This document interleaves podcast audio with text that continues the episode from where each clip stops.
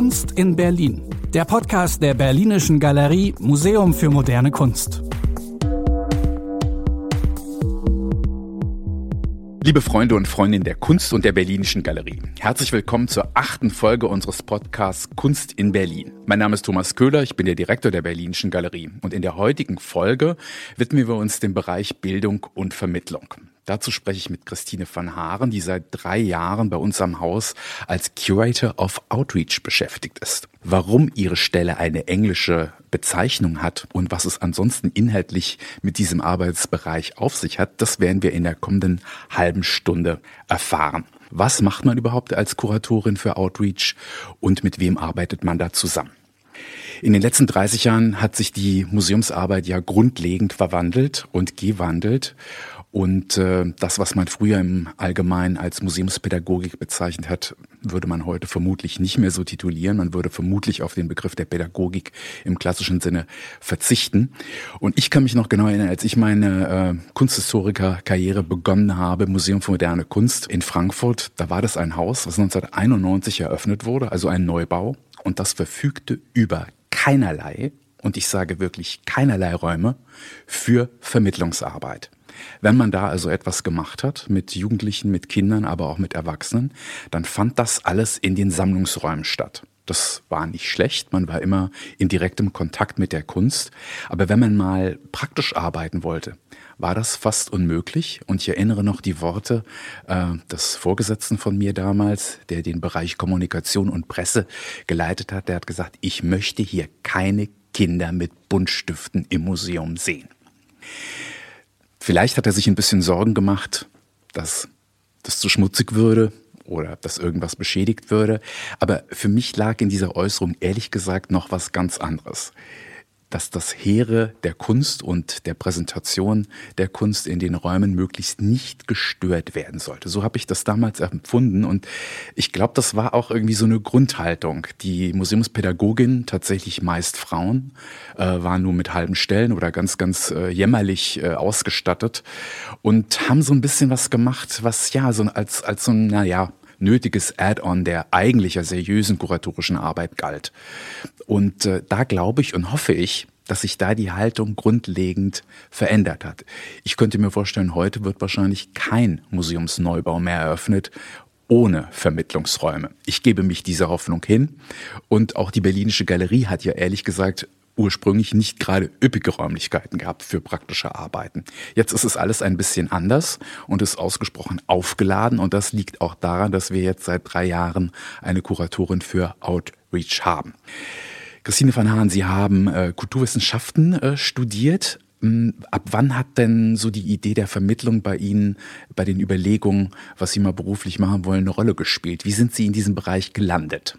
Hm, das ist, glaube ich, bei mir ein bisschen andersrum passiert. Also ich habe Kulturwissenschaften, Russisch und Theaterwissenschaft in Leipzig und in St. Petersburg studiert und habe schon während des Studiums in verschiedenen Bildungsprojekten gearbeitet, was mir aber erst retrospektiv klar war, dass das eigentlich Bildungsprojekte waren, sondern ich habe eben mit Schülerinnen ähm, zusammen gerade in so einem russischen Kontext gearbeitet. Ich habe in Theaterprojekten ähm, gearbeitet, wo wir ganz unterschiedliche Aufgaben gemacht haben und habe mich danach Abschluss meines Studiums ähm, relativ breit beworben, weil als Kulturwissenschaftlerin ist man breit aufgestellt und ich interessiere mich auch wirklich für verschiedene Bereiche und ähm, habe dann ein wissenschaftliches Volontariat bei Kulturprojekte Berlin begonnen im Bereich kulturelle Bildung, Museumsdienst.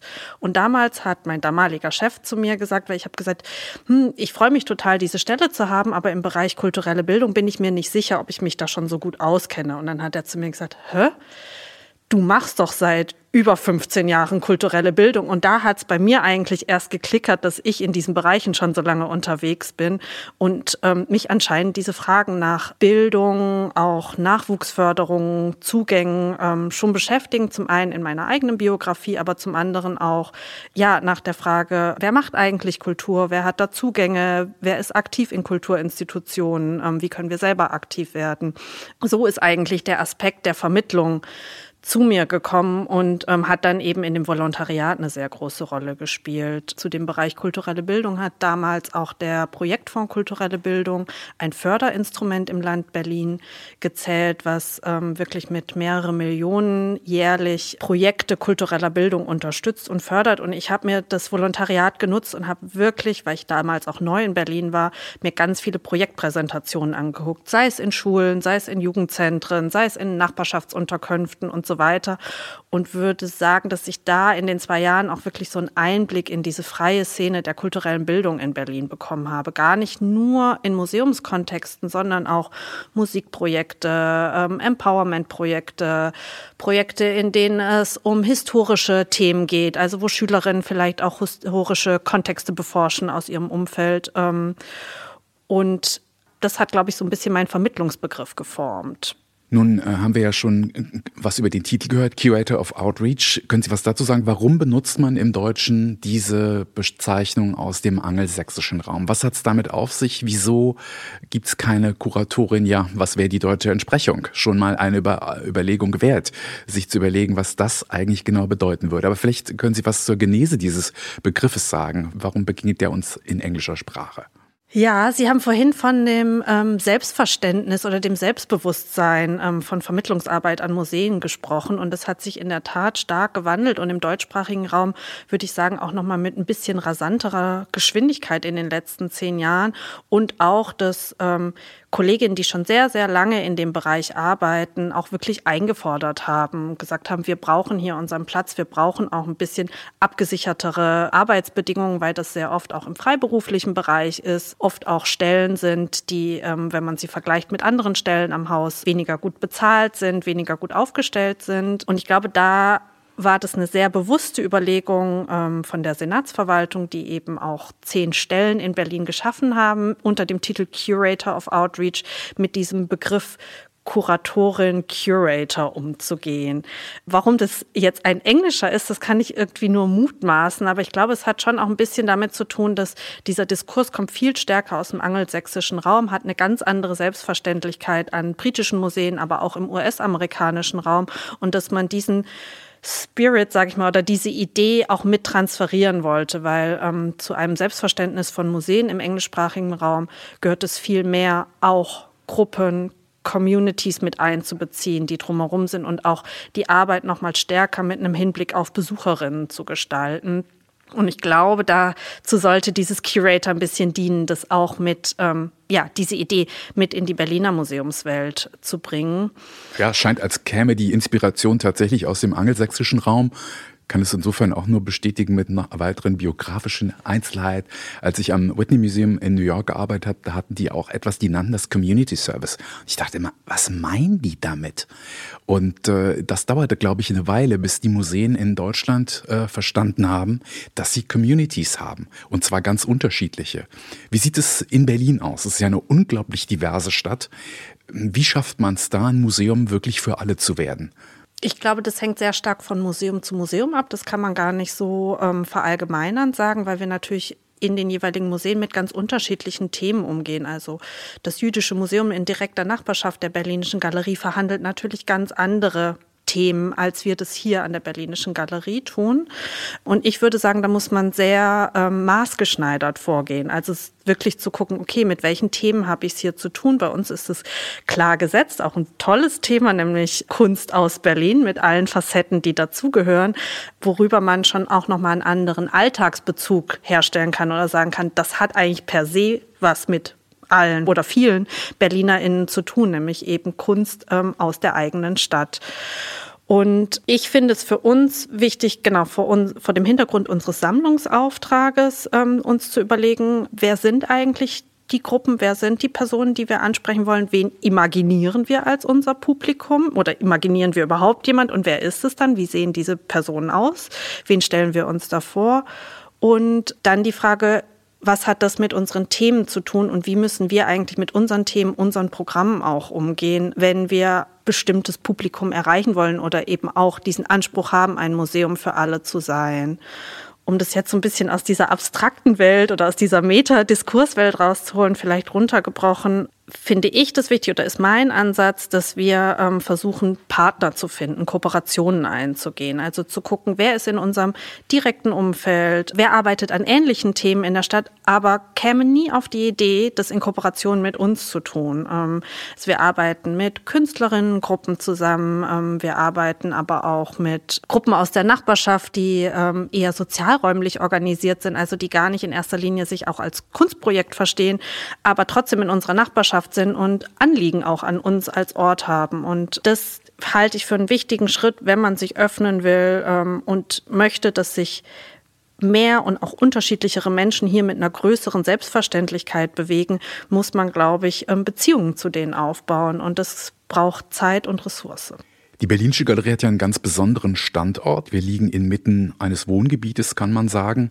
Und man merkt auch an dem Standort, dass die Berlinische Galerie ja letztlich in einem recycelten Gebäude untergebracht ist. Es ist kein Standort, von dem man landläufig annehmen würde, er sei prädestiniert dafür, ein Museumsstandort zu sein. Wir sehen das ja heute schon so. Wir freuen uns über diese Nachbarschaften. Ist es Ihnen schon mal bei Ihren Netzwerkbemühungen so gegangen, dass man nicht interessiert war an einer Partnerschaft, dass Sie eine Möglichkeit an eine Gruppe herangetragen haben, die dann gar nicht ergriffen wurde? Oder werden Sie immer mit offenen Armen empfangen? Ja, also wir werden natürlich viel auch mit offenen Armen empfangen und es macht auch Spaß, auf Leute zuzugehen und auch von unserer Arbeit zu erzählen ähm, und auch ja Kooperationen anzubahnen. Das mache ich, äh, tue ich in der Tat sehr, sehr gerne.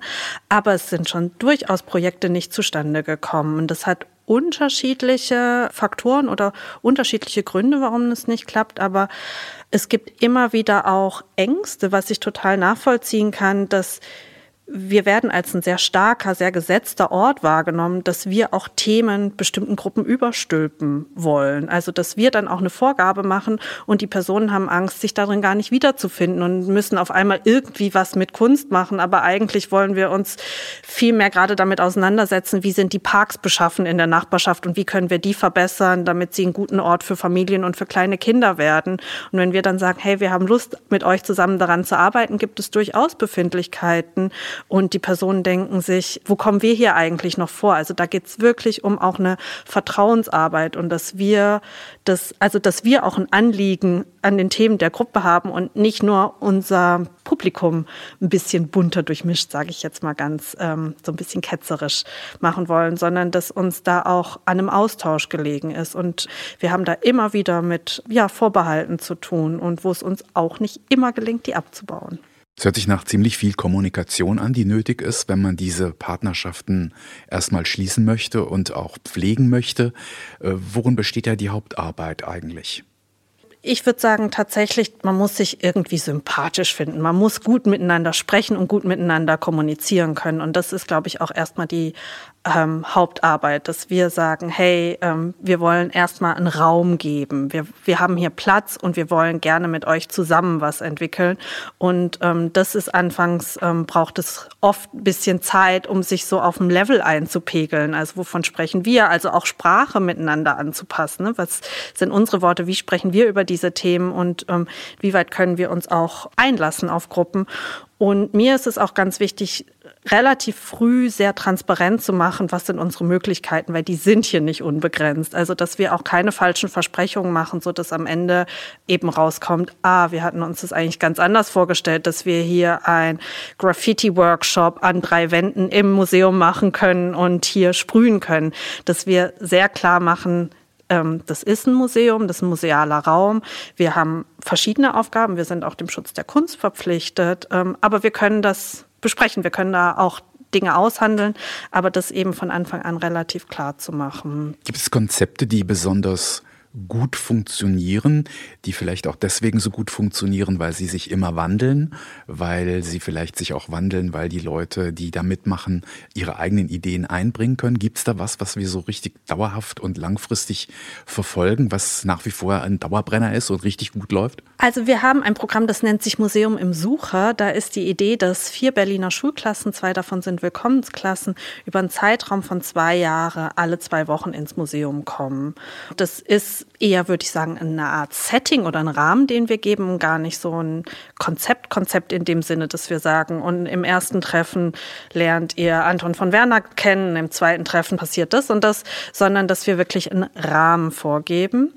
Und das ermöglicht den Schülerinnen, den Ort kennenzulernen, die Personen, die hier arbeiten, kennenzulernen, die Kunst, die hier ist, ähm, kennenzulernen, auch wie man sich hier bewegt, was hier Regeln sind, die ausgesprochen oder unausgesprochen sind und so auch ähm, sich daran zu gewöhnen oder selber auch eigene Ideen einzubringen, weil wir denken immer, das ist doch toll. Wir sagen den Schülerinnen, hey, ihr könnt sagen, was ihr hier gerne machen wollt, aber das ist auch eine totale Überforderung, wenn man aus dem Schulalltag rauskommt, wo der in der Regel nicht so organisiert ist. Und es ist gar nicht so, dass wir dann überströmt werden von Ideen und dass es nur so sprüht, sondern dass man sich überhaupt erstmal diese Freiräume erarbeiten muss. Und das ist ein ganz großer Luxus an dem Programm, dass wir diese zwei Jahre Zeit haben und ähm, die Schülerinnen auch eine Möglichkeit haben, sich zu akklimatisieren und wir genauso auch sie kennenlernen können und dann auch genauer wissen, wer interessiert sich eigentlich für was und wir dann so Themen entwickeln können, an denen dann auch gearbeitet wird und an denen auch in der Schule weitergearbeitet wird, sodass man da auch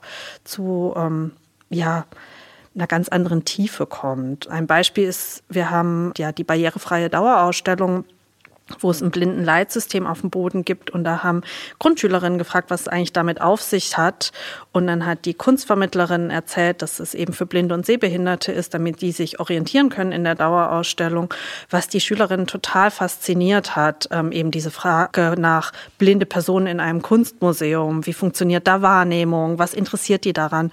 Und dann konnten wir eine, einen blinden Künstler einladen, der ein Gespräch gemacht hat mit den Schülerinnen, die dann wiederum das Thema im Biologieunterricht Unterricht weiter ähm, behandelt haben, nämlich über diese Frage sinnlicher Zugang, was, wie funktioniert Wahrnehmung, ähm, so dass sich wirklich diese Themen auch verschränken und wir so einem Anspruch von ganzheitlichem Lernen, der ja ganz schnell im Raum steht, glaube ich, da auch ein bisschen gerechter werden können. Wie würden Sie sagen, hat der Digital Turn Ihre Arbeit schwerer gemacht oder verändert?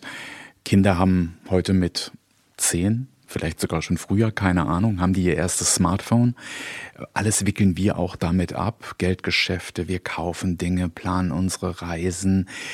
Also eine ganz starke Konzentration. Wenn ich äh, manchmal die öffentlichen Verkehrsmittel benutze, gucke ich mich einfach um und gucke, wie viele Leute lesen eine Zeitung oder ein Buch und wie viele Leute haben ihr Smartphone in, die, in der Hand. Und das Ergebnis ist natürlich niederschmetternd, beziehungsweise vielleicht auch gar nicht so schlimm. Aber das würde mich jetzt mal interessieren. Ist es nicht unglaublich schwer und anstrengend, dann so einen 13-Jährigen oder eine 13-Jährige von seinem Smartphone wegzukriegen zu einer praktischen Arbeit?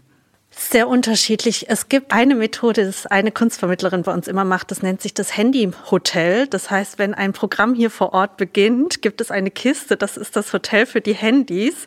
Und diese Handys bekommen dann eine Gratisübernachtung für die Zeit des Programms geschenkt. Das hört sich ein bisschen an wie ein Handy-Knast, ey.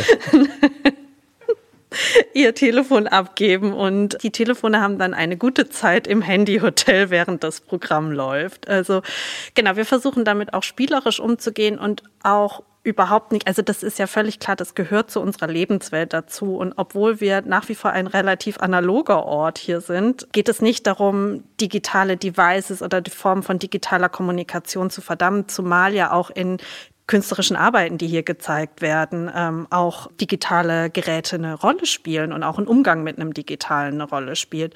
Und dass wir das auch als eine Chance begreifen, das zu verhandeln und darüber zu sprechen. Und je nachdem, also wenn wir ähm, beispielsweise uns mit Fotografie beschäftigen in Programmen oder in Projekten, dass natürlich auch die Schülerinnen mit ihren eigenen Handys Fotos machen können und dass wir versuchen auch diese Art, wie sie kommunizieren, einzubauen oder dass wir mit Handyfilmen arbeiten, dass wir mit Sprachaufnahmen arbeiten, also dass wir das durchaus auch als ein Tool begreifen, was für die eigene künstlerische Produktion dann wertvoll ist.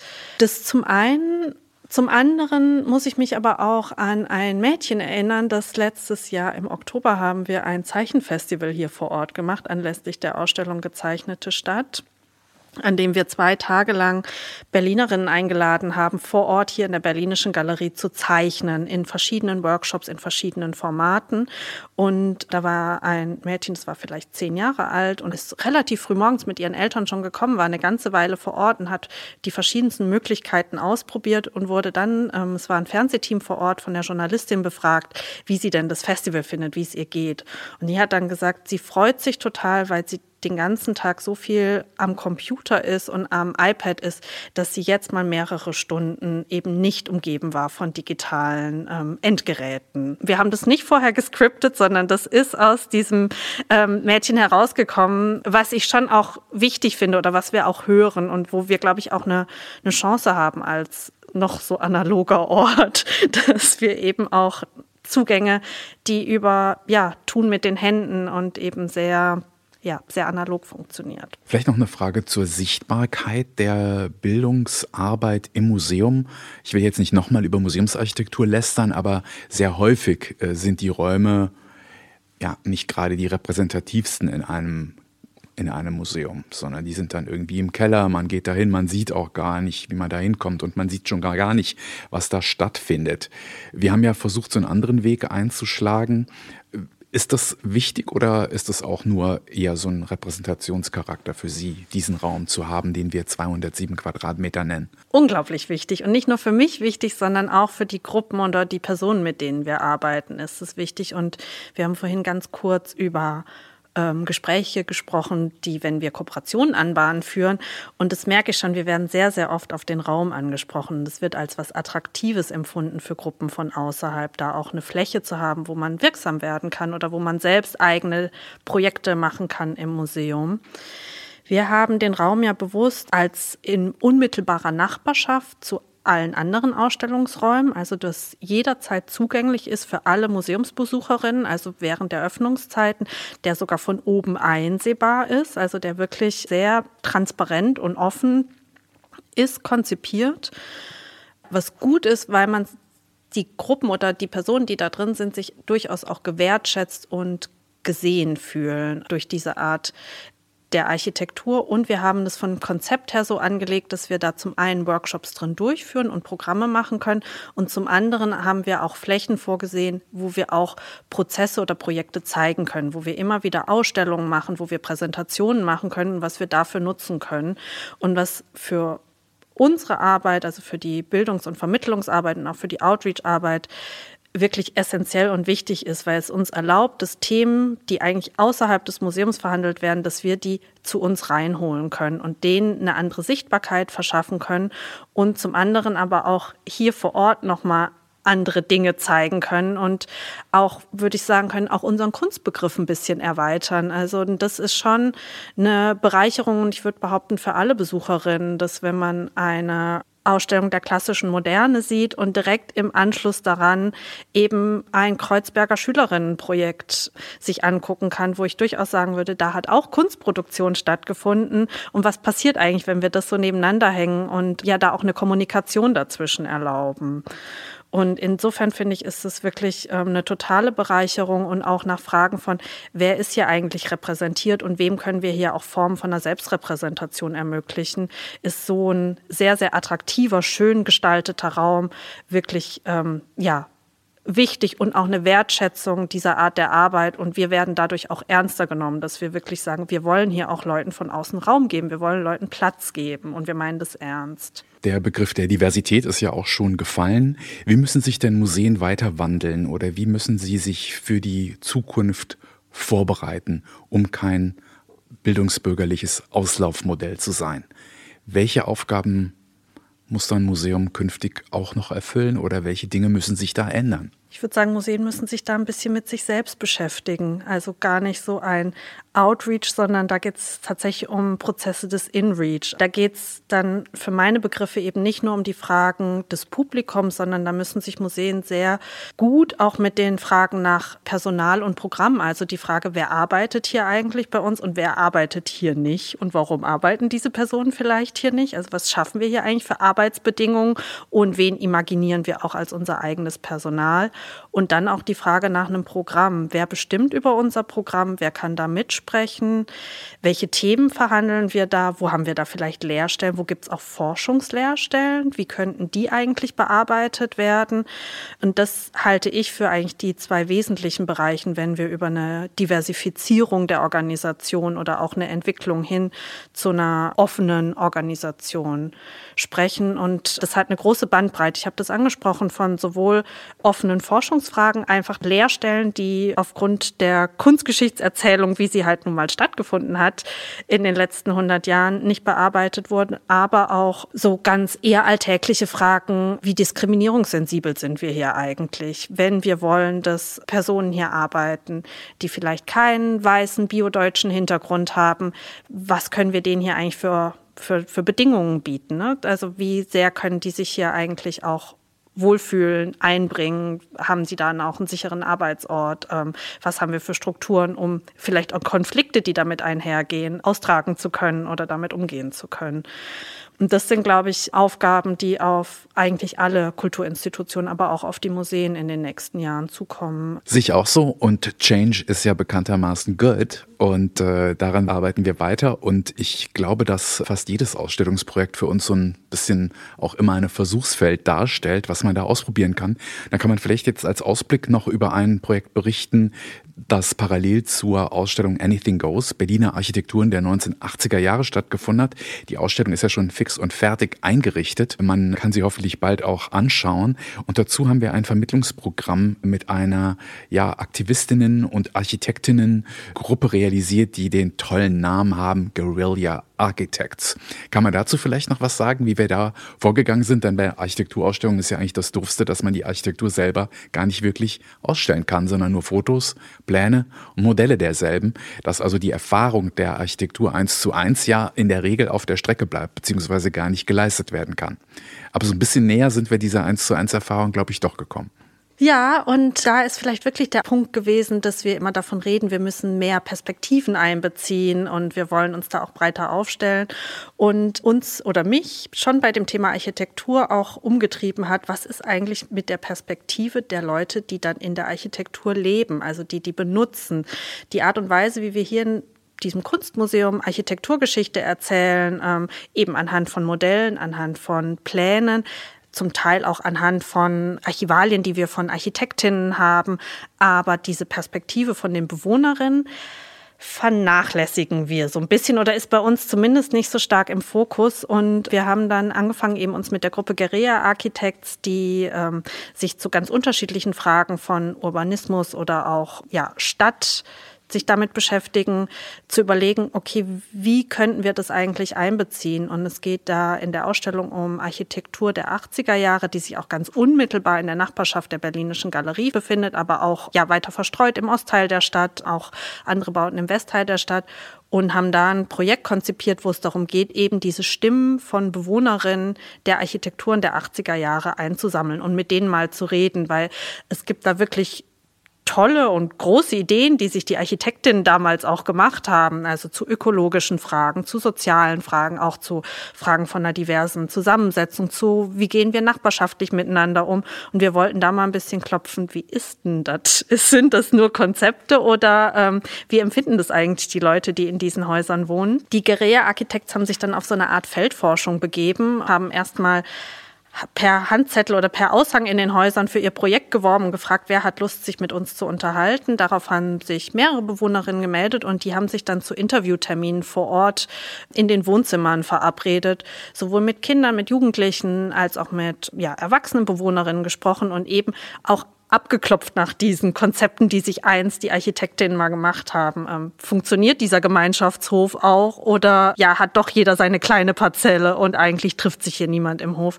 Und ich finde, da sind wirklich ganz schöne Beobachtungen zusammengekommen und finde es auch, dass davon ausgehend sich weiterhin die Frage stellt, wie erzählen wir eigentlich Architekturgeschichte? Also welche Perspektive zum einen sammeln wir hier und ja, wie stellen wir das auch aus? Die Berlinische Galerie liegt ja letztlich inmitten eines Gebietes, was für die Ausstellung auch auch ausschlaggebend war und super interessant ist. Und ich hoffe sehr, dass äh, unsere Outreach-Bemühungen auch sich unmittelbar an unsere Nachbarinnen wenden, dass die auch äh, vielleicht ein Interesse daran haben zu erfahren, wie damals das Gebäude, in dem sie heute wohnen, entstanden ist und welche Ideen die Architektinnen damals damit verbunden haben. Ich bin ziemlich zuversichtlich, dass äh, man damit auch Menschen anziehen kann, weil sie eben etwas wirklich immer wissen wollen über den Ort, an dem sie jetzt Tag ein, Tag aus leben. Bevor man sich die Ausstellung angucken kann, kann man sich auch inhaltlich schon trefflich vorbereiten. Es gibt drei Audio-Walks in der unmittelbaren Umgebung der Berlinischen Galerie. Da kann man die Architekturen und die unterschiedlichen Richtungen der damaligen Zeit kennenlernen anhand von ausgewählten Gebäuden. Dazu möchten wir Sie ganz herzlich einladen und animieren. Das kann man ganz leicht über sein Smartphone machen und kann dann in jeweils circa einer Stunde diese drei Routen ablaufen und ist dann ganz trefflich präpariert, um sich die Ausstellung in der Berlinischen Galerie anzugucken. Vielen Dank, dass Sie uns was über Ihren Arbeitsbereich gesagt haben. Ich freue mich auf die weiteren Projekte. Sehr gerne. Kunst in Berlin. Der Podcast der Berlinischen Galerie Museum für moderne Kunst.